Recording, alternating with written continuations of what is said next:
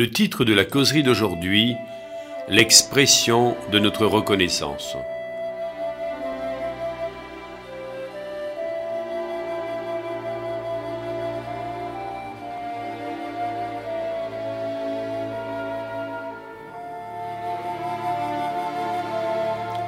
La planète Terre vient de sortir des mains de son Créateur. Elle est belle, parfaite, majestueuse au-delà de toute description. Le chef-d'œuvre du Maître de l'univers était agréable à la vue. Les magnifiques levées du jour n'avaient d'égaux que les merveilleux couchers de soleil. L'eau des lacs scintillait entre les montagnes. De très belles fleurs aux pétales de toutes couleurs et des bourgeons délicats arrachait l'admiration.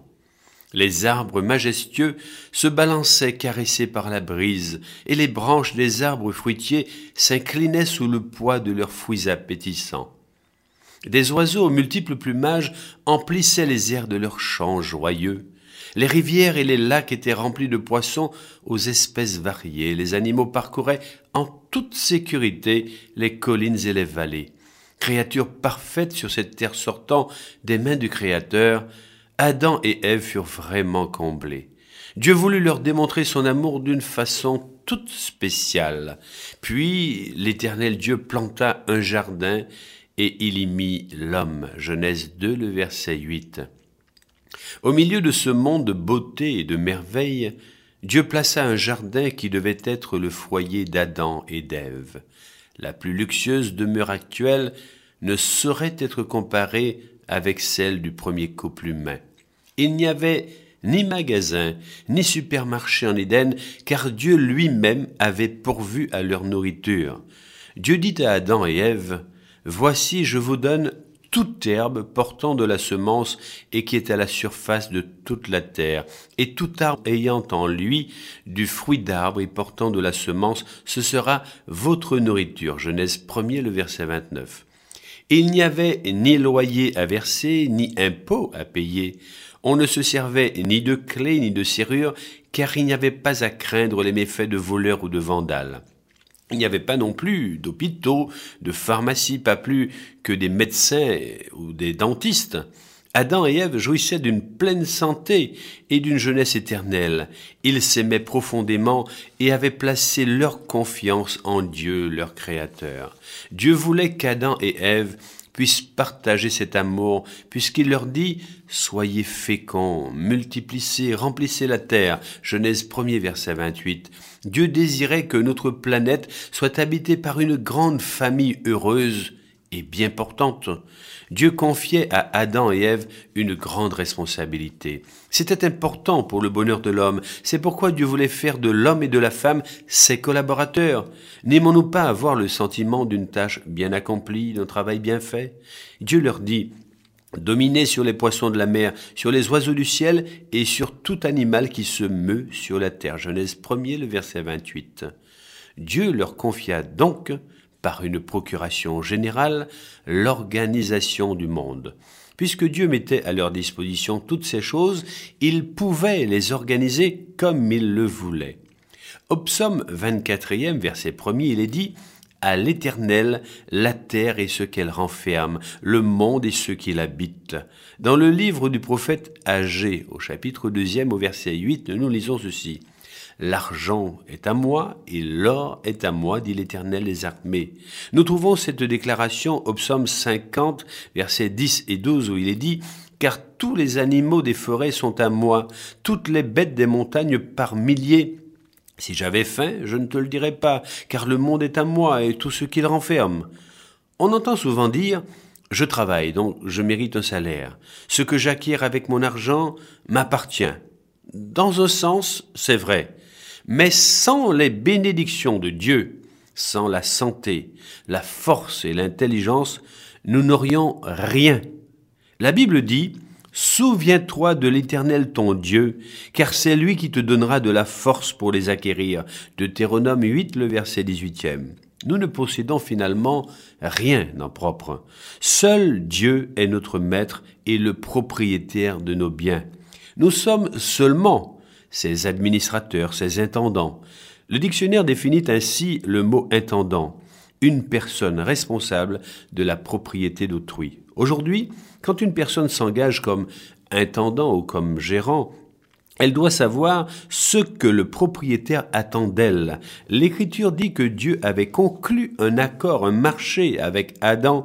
Tu pourras manger de tous les arbres du jardin, mais tu ne mangeras pas de l'arbre de la connaissance du bien et du mal, car le jour où tu en mangeras, tu mourras. Genèse 2, versets 16 et 17.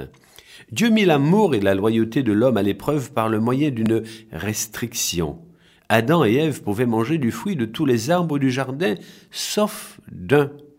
En obéissant à Dieu, ils reconnaissaient qu'il était le propriétaire. S'ils demeuraient des intendants fidèles et choisissaient de maintenir leur alliance avec Dieu, ils vivraient pour toujours dans un monde paradisiaque. Malheureusement, Ève écouta le serpent et mangea du fruit défendu. Ensuite, elle en donna aussi à son mari, et il en mangea. Genèse 3, le verset 6. Tous deux échouèrent à l'examen. Ils ne furent pas des économes fidèles, alors ils perdirent tout. Ils perdirent le bonheur, l'amour, leur foyer et également la domination sur la terre. Perdant la domination qui leur avait été confiée, ils devinrent dès cet instant des esclaves. Ne savez-vous pas qu'en vous livrant à quelqu'un comme esclave pour lui obéir, vous êtes esclave de celui à qui vous obéissez? Romains 6, le verset 16 Satan est un escroc. Il s'est emparé de la domination confiée à Adam et Ève. Plus tard, quand le Christ, le Seigneur Jésus, vint sur la terre pour reprendre la direction du monde, Satan s'efforça, sans succès d'ailleurs, de faire pécher Jésus. Il tenait à demeurer le dominateur pour toujours. Après que Jésus eut jeûné pendant quarante jours, Satan vint le tenter. La Bible relate cette rencontre. Le diable, le transporta encore sur une montagne très élevée, lui montra tous les royaumes du monde et lui dit, Je te donnerai toutes ces choses si tu te prosternes et m'adores. Matthieu 4, les versets 8 et 9. Les choses que Satan promettait de donner à Jésus n'étaient pas vraiment à lui pour qu'il puisse les donner. Il s'en était emparé par la ruse et le mensonge. En faisant désobéir nos premiers parents, Satan s'appropria notre terre et se proclama ainsi le prince de ce monde. Le destin de Satan fut scellé au moment de la mort de Jésus sur la croix. Par son sacrifice, Jésus paya le prix et acquit le droit de rendre à l'homme repentant l'autorité sur le monde qu'il avait perdu. Ainsi, nous reconnaissons que tout ce que nous sommes et tout ce que nous avons fut racheté par le sang de Jésus-Christ. Que nous l'aimions et le servions ou pas, tout ce que nous avons, y compris notre personne créée et rachetée par lui, appartient à Jésus-Christ. Tout comme Adam et Ève, nous sommes les intendants de ce que Dieu nous a confié. Ce fut le message que Jésus partagea avec ses disciples sur le mont des Oliviers après qu'il eut décrit certains signes annonçant sa seconde venue. Il disait que le royaume des cieux ressemble à un homme qui, allant voyager dans un pays lointain, appela ses serviteurs et leur confia ses biens afin qu'ils les gèrent en son absence. Il donna cinq talents à l'un, deux à l'autre et un au troisième, à chacun selon sa capacité, et il partit. Matthieu 25, le verset 15. Après une longue période, le maître revint et appela ses serviteurs afin qu'ils rendent compte de l'argent qu'ils avaient reçu. Remarquons ce que firent les serviteurs des talents qui leur avaient été confiés. Le premier, qui avait reçu cinq talents, vint et dit, Seigneur, tu m'as remis cinq talents, voici j'en ai gagné cinq autres. Matthieu 25, verset 20. Heureux de la confiance qu'il pouvait mettre en cet homme, le maître dit, C'est bien, bon et fidèle serviteur, tu as été fidèle en peu de choses, je te confierai beaucoup. Entre dans la joie de ton maître. Matthieu 25, verset 21. De la même manière, le serviteur qui avait reçu deux talents doubla le capital et reçut les éloges de son maître. Ensuite, le serviteur qui avait reçu un talent vint et dit, Seigneur, je sais que tu es un homme dur, qui moissonne où tu n'as pas semé. J'ai eu peur, et je suis allé cacher ton talent dans la terre. Voici, prends ce qui est à toi. Matthieu 25, versets 24 et 25. Le maître donna l'ordre de récupérer le seul talent du serviteur infidèle et de se débarrasser de cet homme. Et le serviteur inutile, jetez-le dans les ténèbres du dehors, où il y aura des pleurs et des graissements de dents. Matthieu 25, le verset 30. Ce serviteur avait enterré son talent. Il n'utilisa jamais ce qu'il avait reçu pour en faire bénéficier d'autres. Il était paresseux et égoïste, portant un jugement mensonger sur son maître. Il n'était lui-même pas digne de confiance. Paul a écrit, du reste, ce qu'on demande des dispensateurs, c'est que chacun soit trouvé fidèle. 1 Corinthiens 4, le verset deuxième. Quels sont les talents pour lesquels nous sommes responsables en tant que serviteurs de Dieu? Car nous avons tous reçu quelques talents. Aujourd'hui, on sous-entend souvent par le mot talent l'art de chanter ou de jouer d'un instrument de musique, de peindre un tableau ou de confectionner une robe, d'écrire ou de savoir organiser. En tant qu'intendant de Dieu, nous sommes responsables de ce qu'il nous donne. Par exemple, la vie, le temps, nos dons naturels, nos biens. Dieu nous demandera si nous avons utilisé nos talents pour nous enrichir, satisfaire nos caprices et nos désirs, ou si nous les avons utilisés pour être en bénédiction à notre prochain. Le plus grand des talents que nous possédions, c'est la vie. L'apôtre Paul dit ceci. Dieu a fait le monde et tout ce qui s'y trouve. Lui qui donne à tous la vie, la respiration et toutes choses. Acte 17, versets 24 et 25. Dieu nous a donné la vie et pourvoit quotidiennement à nos besoins.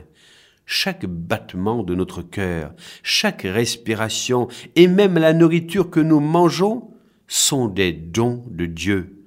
L'apôtre Paul déclare encore ceci.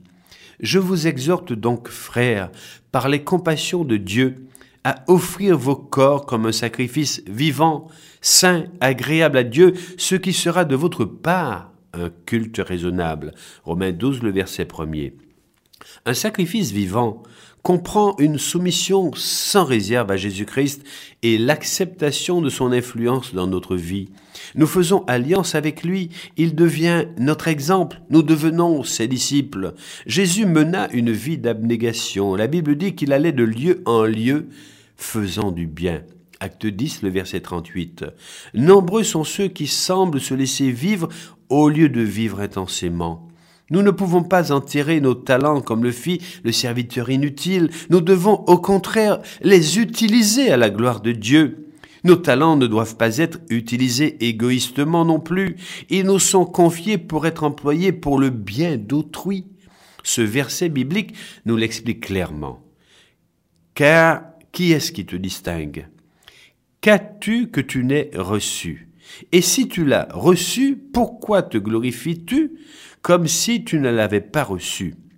1 Corinthiens 4, le verset 7. Chaque homme est aussi responsable de son temps.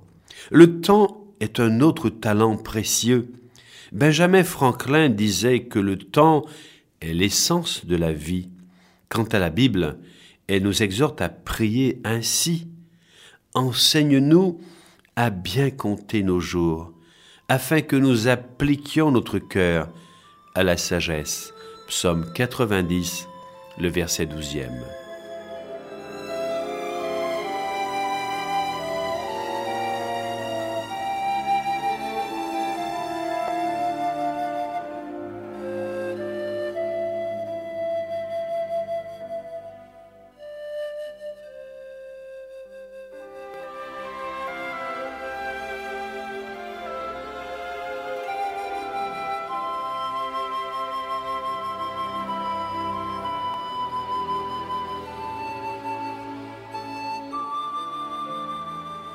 Perdre son temps, c'est perdre sa vie. Chaque personne a le même nombre d'heures dans une journée, le même nombre de minutes dans une heure. C'est nous qui décidons de la façon dont nous utilisons ce précieux talent qu'est le temps. Certes, Dieu a mis à part un septième du temps, le septième jour de la semaine, afin qu'en ce jour-là, son jour à lui, le sien, nous puissions lui exprimer notre amour et notre reconnaissance. Ce jour, c'est un moment de communion avec notre Créateur et avec notre famille spirituelle. Il s'agit de 24 heures de repos, de détente et de renouveau spirituel. Peut-être vous demandez-vous comment il serait possible de trouver le temps de vous reposer le sabbat alors que votre emploi du temps est tellement chargé. Jésus vous donne la réponse. Cherchez premièrement le royaume et la justice de Dieu, et toutes ces choses vous seront données par-dessus. Matthieu 6, le verset 33. C'est là le moyen de prouver notre appréciation à Dieu pour toutes les bénédictions qu'il ne cesse de déverser sur ses enfants. Plus encore, c'est le moyen d'être des économes fidèles, d'utiliser nos talents, notre temps, nos biens et notre vie pour la gloire de Dieu. Un jour, les Élamites envahirent et occupèrent la ville de Sodome. Ils emmenèrent captif Lot, le neveu d'Abraham. Quand la nouvelle parvint à Abraham, il décida de voler au secours de son neveu.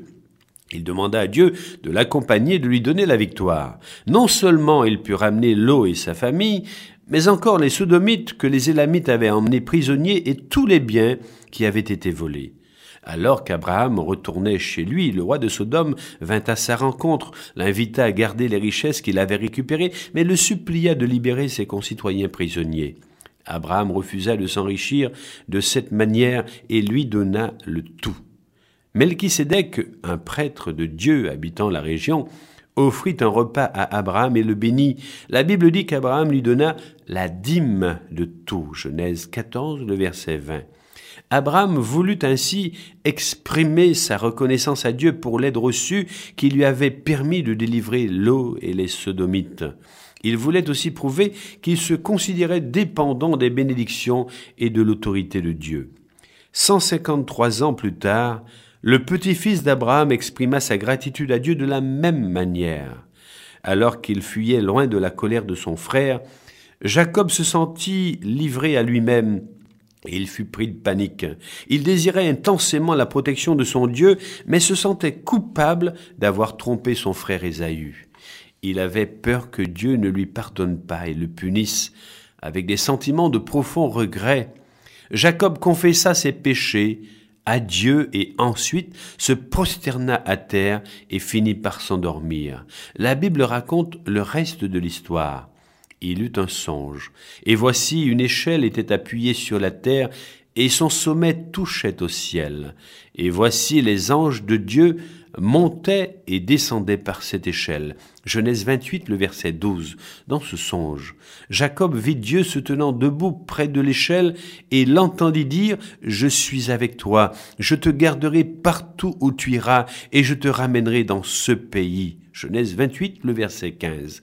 Quand Jacob se réveilla, il savait que Dieu lui avait parlé et lui avait promis de le guider et aussi de le protéger. Il fut profondément ému et reconnaissant et fit cette promesse sincère. Je te donnerai la dîme de tout ce que tu me donneras. Genèse 28, le verset 22.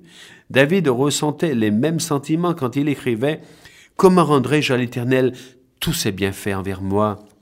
Psaume 116, le verset 12. David désirait prouver à Dieu toute sa reconnaissance pour les nombreuses bénédictions qu'il avait reçues. Comment remercier Dieu se demandait David. Vous êtes-vous déjà demandé comment remercier Dieu? Un simple merci est-il suffisant? Non. Cette gratitude doit être confirmée par une action, par du concret. C'est d'une manière tangible que nous devons prouver notre appréciation à Dieu pour tous les bienfaits dont il nous comble. Jacob disait qu'il voulait rendre à Dieu la dîme, soit le dixième de tout ce qu'il recevrait, tout comme l'avait fait son grand-père Abraham.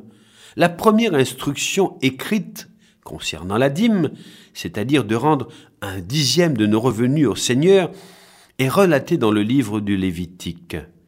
Toute dîme de la terre, soit des récoltes de la terre, soit du fruit des arbres, appartient à l'Éternel. C'est une chose consacrée à l'Éternel. Lévitique 27, le verset 30. Donner un dixième de nos revenus à Dieu signifie de notre part le reconnaître comme le créateur de toutes choses et le dispensateur de toutes les bénédictions. Dans le livre des Nombres, nous avons une explication de l'emploi de la dîme. Je donne comme possession aux fils de Lévi toute dîme en Israël pour le service qu'ils font, le service de la tente d'assignation. Nombre 18, le verset 21. Les dîmes étaient réservées à l'entretien des sacrificateurs qui officiaient dans le temple. L'apôtre Paul dit dans une lettre écrite aux membres de l'église de Corinthe, ne savez-vous pas que ceux qui remplissent les fonctions sacrées sont nourris par le temple? Que ceux qui servent à l'autel ont part à l'autel, de même aussi le Seigneur a ordonné à ceux qui annoncent l'Évangile de vivre de l'Évangile. 1 Corinthiens 9, les versets 13 et 14. Jésus confirma le système de la dîme lorsqu'il déclara aux pharisiens et aux scribes vous payez la dîme de la menthe, de la nette et du cumin, et vous laissez ce qui est plus important dans la loi, la justice, la miséricorde et la fidélité. C'est là ce qu'il fallait pratiquer sans négliger les autres choses. Matthieu 23, verset 23e. Certains disent, cette prescription de la dîme n'était-elle pas seulement pour les juifs? Une excellente réponse se trouve dans une autre question. Les bénédictions divines ne seraient-elles déversées que sur les juifs? La Bible dit toute dîme de la terre est une chose consacrée à l'Éternel. Lévitique 27, le verset 30. Le Seigneur nous enseigne qu'un dixième de toute chose est un bien sacré dont il est le propriétaire. La dîme, ce n'est pas un cadeau fait à Dieu. La dîme appartient à Dieu. Il nous donne simplement le privilège de lui rendre un dixième de ce qui lui appartient. En lui remettant la dîme, nous donnons une preuve de notre fidélité et de notre reconnaissance de Dieu comme notre propriétaire. La Bible pose cette question. Un homme trompe-t-il Dieu? Malachie 3, verset 8. D'après la Bible, ceux qui distraient la dîme de sa destination sont considérés comme des voleurs. Vous me trompez et vous dites en quoi t'avons-nous trompé? Dans les dîmes et les offrandes. Malachie 3, verset 8. Dieu promet de déverser ses bénédictions en abondance. Il assure aussi la protection et la multiplication des biens à ceux qui exercent leur fidélité dans la remise de la dîme. Apportons, nous dit le Saint Livre, à la maison du trésor toutes les dîmes, afin qu'il y ait de la nourriture dans ma maison. Mettez-moi de la sorte à l'épreuve, dit l'Éternel des armées, et vous verrez, si je n'ouvre pas pour vous les écluses des cieux, si je ne répands pas sur vous la bénédiction en abondance. Malachie 3, le verset 10. Dieu promet de déverser ses bénédictions en abondance. Il assure aussi la protection et la multiplication des biens à ceux qui exercent leur fidélité dans la remise de la dîme. Pour vous, je menacerai celui qui dévore, et il ne vous détruira pas les fruits de la terre, et la vigne ne sera pas stérile dans vos campagnes. Malachie 3, le verset 11. La dîme, c'est-à-dire le dixième de notre revenu, appartient donc à Dieu. Ainsi, ce que nous lui remettons est ce qui lui appartient. C'est son bien que nous lui restituons. Dans le domaine des offrandes, il nous laisse libre d'en décider le montant. Toutefois, la Bible fournit quelques indications. Jésus dit ceci, Donnez, il vous sera donné. On versera dans votre sein une bonne mesure, serrée, secouée et qui déborde. Luc 6, le verset 38e. Si Dieu possède tout, l'or, l'argent, le bétail, les terres, que peut-il faire de notre argent? La remise de la dîme et le don des offrandes font partie du plan de Dieu pour financer l'évangélisation du monde. Jamais il n'eut l'intention de financer son Église par le moyen de loterie, de jeux de hasard ou de tombola. La dîme est la manière correcte de pourvoir aux besoins matériels du ministère évangélique. Chaque personne donne selon ce qu'elle reçoit. Si vous recevez mille francs, vous en rendez cent à Dieu. Si vous en gagnez dix mille, vous en rendez mille. C'est un plan équitable. Le financement de l'œuvre de Dieu est une chose importante, mais les bénédictions dont jouira le donateur en sont une autre. En rendant la dîme à Dieu, nous lui exprimons notre appréciation pour ce qu'il a fait pour nous. Nos sentiments d'altruisme vont s'affirmer. Nous nous intéresserons davantage aux pauvres, aux malades, aux orphelins, aux veuves. Nous deviendrons moins égoïstes en partageant ces bénédictions divines avec de moins privilégiés que nous. Notre amour et notre compassion grandiront et nous deviendrons de plus en plus semblables au Seigneur Jésus. Un jour, Jésus parla d'un riche fermier bénéficiaire d'une récolte abondante. Ses silos débordaient de grains. Finalement, voici ce qu'il décida. J'abattrai mes greniers, j'en bâtirai de plus grands, j'y amasserai toute ma récolte et tous mes biens. Luc 12, verset 18. Et cet homme d'ajouter, Mon âme, ah, tu as beaucoup de biens réserves pour plusieurs années, repose-toi, mange, bois et te réjouis. Luc 12, le verset 19e. Il ne savait pas d'où venaient ses bénédictions, il ignorait son Créateur et ses privilèges en tant qu'économe, il oublia les pauvres, les orphelins et les veuves, il ne pensa qu'à lui et à lui seul. Et notez bien ce que Dieu dit à son sujet. Insensé, cette nuit même, ta vie te sera redemandée. Et ce que tu as préparé, pour qui sera-t-il? Luc 12, le verset 20e l'apôtre Matthieu écrivit À quoi servirait-il à un homme de gagner le monde entier s'il perd sa vie? Matthieu 16, le verset 26e, c'est la version en français courant. Dieu souhaite que l'homme se montre généreux par amour pour lui. Il ne veut pas de votre argent s'il est donné à contre-cœur ou par devoir seulement. Celui qui sème peu moissonnera peu et celui qui sème abondamment moissonnera abondamment. Que chacun donne comme il l'a résolu en son cœur, sans tristesse ni contrainte, car Dieu aime celui qui donne avec joie. De Corinthiens 9, les versets 6 et 7. Dieu dit que votre argent et votre cœur sont étroitement associés. Amassez-vous des trésors dans le ciel, où la teigne et la rouille ne détruisent pas, et où les voleurs ne percent ni ne dérobent, car là où est ton trésor, là aussi sera ton cœur. Matthieu 6, les versets 20 et 21. Le problème de l'homme moderne est que sa vie est devenue si complexe et ses occupations si nombreuses qu'il ne prend pas le temps de se souvenir d'où proviennent toutes les bénédictions. Il oublie même de considérer le prix qui fut payé afin de le racheter de ses péchés. C'est ainsi que trop souvent l'homme perd de vue son devoir d'honorer Dieu avec son temps, avec ses talents, avec ses revenus. Chacun de vous devrait se souvenir qu'il vient au monde sans rien. Dieu pourvoit à vos besoins. Chaque jour, il vous soutient, il vous comble de ses bienfaits. Il vous incombe de ne pas oublier votre Dieu et de lui exprimer ainsi votre reconnaissance.